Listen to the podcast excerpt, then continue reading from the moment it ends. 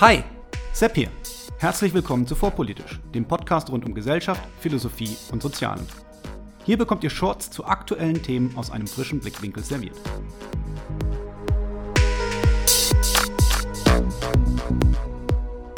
Heute Selbstverteidigung. Warum halten wir sie zumeist für gerechtfertigt?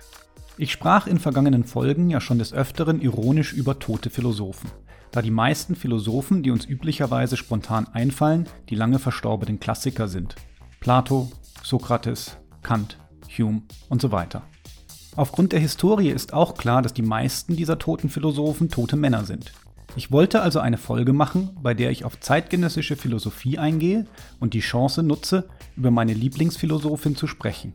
Ironisch wollte ich die Folge lebendige Frau statt toter Männer nennen.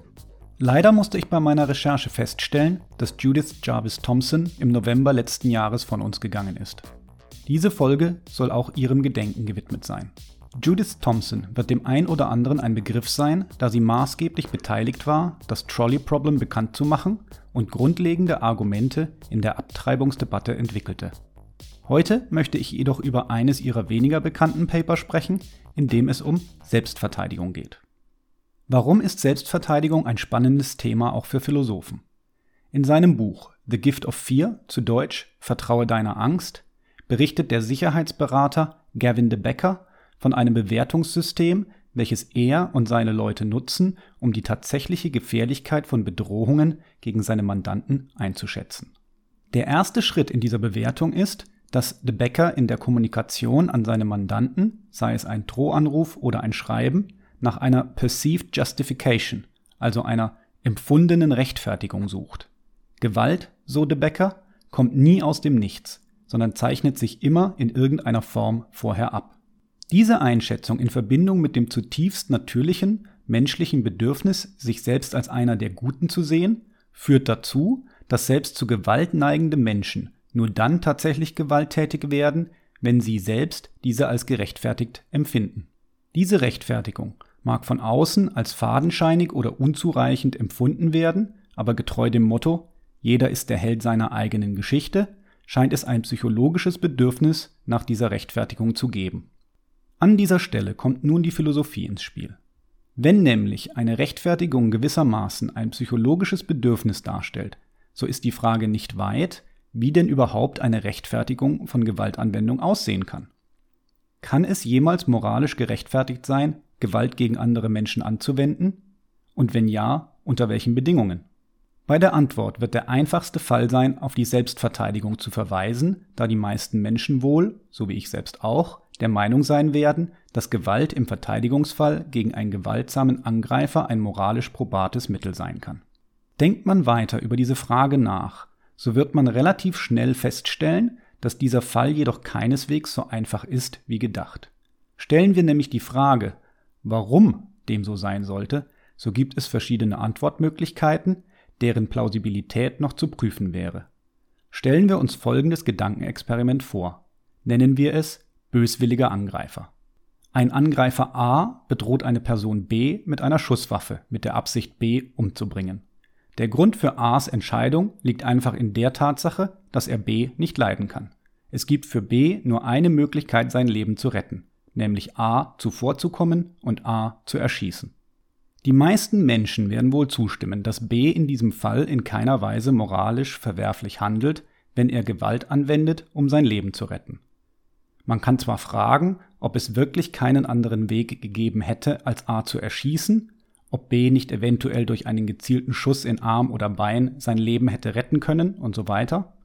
Dies ändert aber erstmal nichts daran, dass der Einsatz physischer Gewalt hier als moralisch legitimes Mittel betrachtet wird, auch der Einsatz tödlicher Gewalt.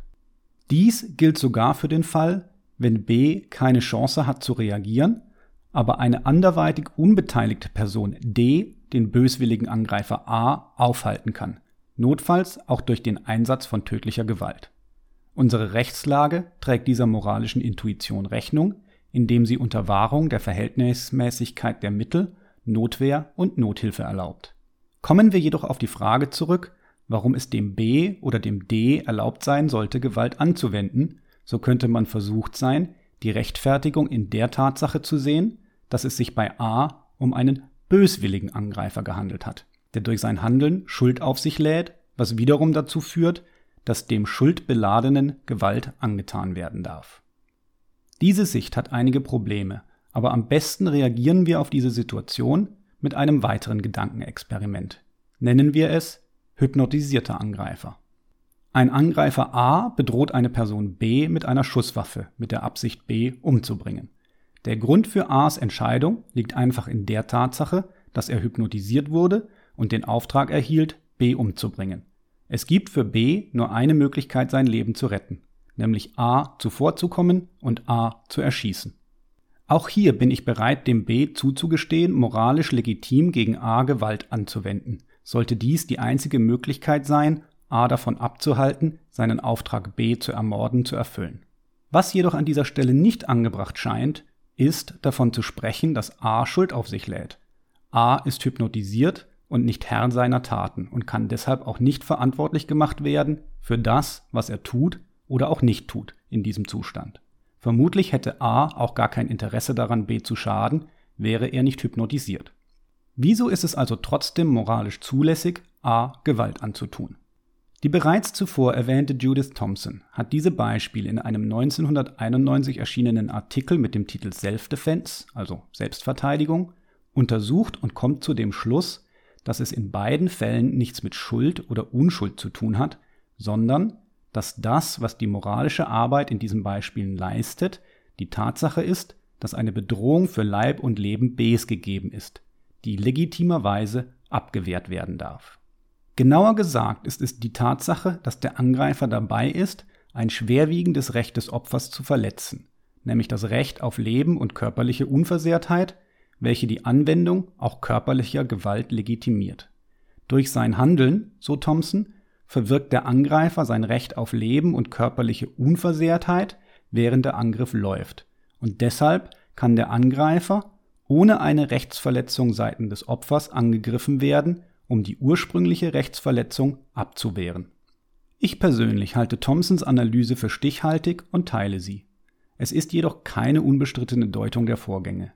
Gerade in der Medizinethik, aber auch in anderen Denkschulen der Moralphilosophie gibt es reichlich Autoren, die eine rechtebasierte Legitimierung von Selbstverteidigung ablehnen. Diese Autoren lehnen jedoch zumeist die Begründung für die Tötungserlaubnis ab und nicht die Tötungserlaubnis bei Selbstverteidigung selbst. Welche anderen Optionen gibt es also, Selbstverteidigung moralisch zu rechtfertigen? Eine Möglichkeit, die in der Medizinethik, aber auch in der Theorie vom gerechten Krieg, also der Rechtfertigung auch kollektiver Gewaltanwendung, in diesem Sinne vermehrt Aufmerksamkeit erfahren hat, ist die Duplex-Effektus-Lehre des Thomas von Aquin, auch bekannt als Lehre vom Doppeleffekt. Die Duplex-Effektus-Lehre ist in ihren Varianten komplex und würde bei eingehender Diskussion den Rahmen dieses Podcasts sprengen. Aber vereinfacht gesagt behauptet sie, dass eigentlich verbotene Handlungen doch manchmal moralisch erlaubt sein können, nämlich dann, wenn ein Schaden lediglich als Nebenwirkung einer Handlung auftritt, mit der ein gutes Ziel verfolgt wird. Die Lehre unterscheidet also zwischen einem manchmal erlaubten Schaden als Nebeneffekt oder Doppeleffekt und demselben, aber eben nicht erlaubten Schaden als Mittel zum Zweck. Verkürzt wird dann oft davon gesprochen, dass es erlaubt ist, einen Schaden zu verursachen, wenn dieser lediglich vorhergesehen, nicht jedoch beabsichtigt ist, während es verboten wäre, den gleichen Schaden absichtlich herbeizuführen. An dieser Stelle sei angemerkt, dass die beiden Versionen, das Abzielen auf einen Nebeneffekt bzw. das Abzielen auf die Intention, nicht identisch sind und eigentlich sauber voneinander getrennt werden müssten, wenn man die Doppeleffektlehre kritisiert. Für unsere Zwecke sollen sie jedoch als gleichwertig gelten. Für diejenigen, denen diese Definitionen zu abstrakt waren, zwei Beispiele. Nehmen wir den Fall eines Arztes, der seinem im Sterben liegenden Patienten eine tödliche Dosis Morphin verabreicht, mit dem ausschließlichen Ziel, das Leid des Patienten zu lindern, auch wenn ihm bewusst ist, dass er damit den Tod des Patienten beschleunigt und aktiv herbeiführt. Dies wäre laut Duplex Effectus Lehre zulässig, da der Tod lediglich ein Nebenprodukt der guten Absicht, des Linderns von Leid, darstellt. Nicht zulässig wäre hingegen eine Handlung, bei der ein Arzt den Tod eines im Sterben liegenden Patienten aus Mitleid herbeiführen will. Der Unterschied zum vorherigen Beispiel ist, dass dieser Arzt beabsichtigt zu töten und der Tod des Patienten eben nicht nur ein Nebeneffekt, sondern Mittel zum Zweck darstellt.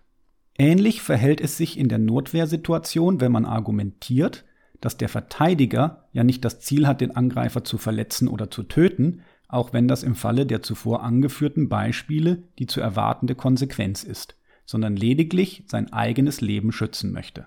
Der Lebensschutz ist dann der eigentlich beabsichtigte Effekt, während der absehbare Tod des Angreifers ein unbeabsichtigter, aber vorher gesehener Nebeneffekt wäre. Wie bereits gesagt, leidet die Doppeleffektlehre an einigen strukturellen Problemen, die nicht einfach zu beseitigen sind.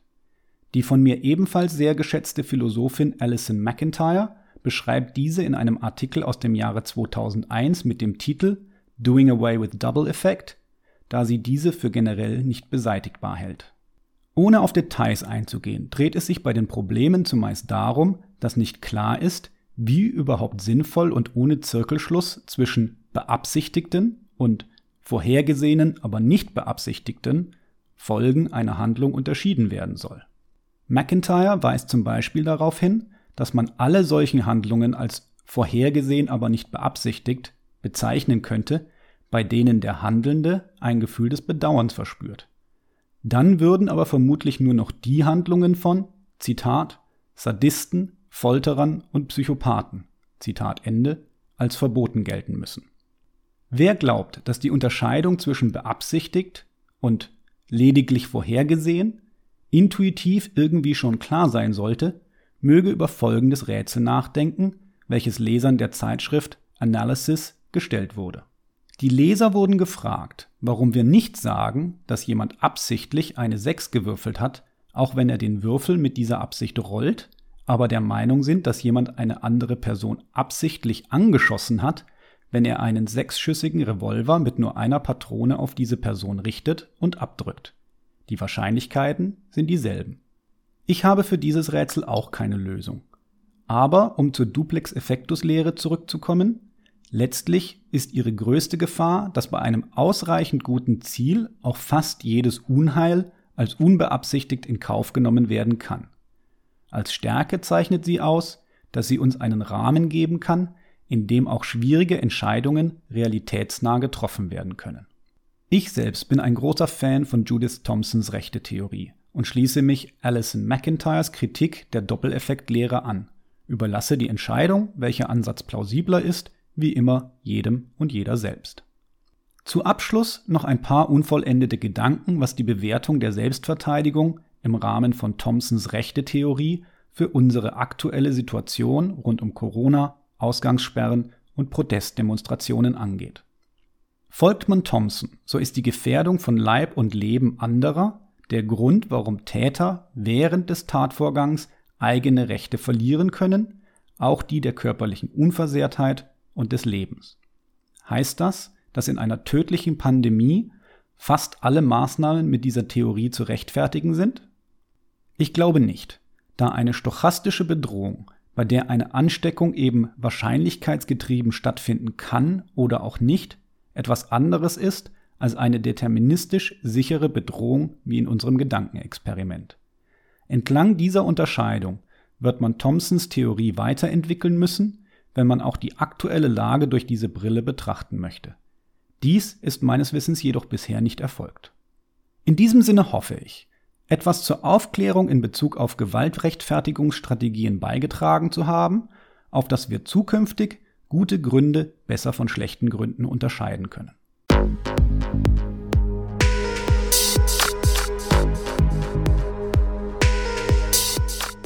Hier endet eine weitere Episode von Vorpolitisch, dem Podcast rund um Gesellschaft, Philosophie und Soziale.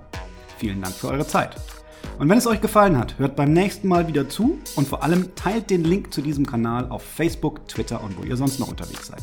Warum nicht jetzt sofort? Ich bin Sepp, macht's gut und bis zum nächsten Mal.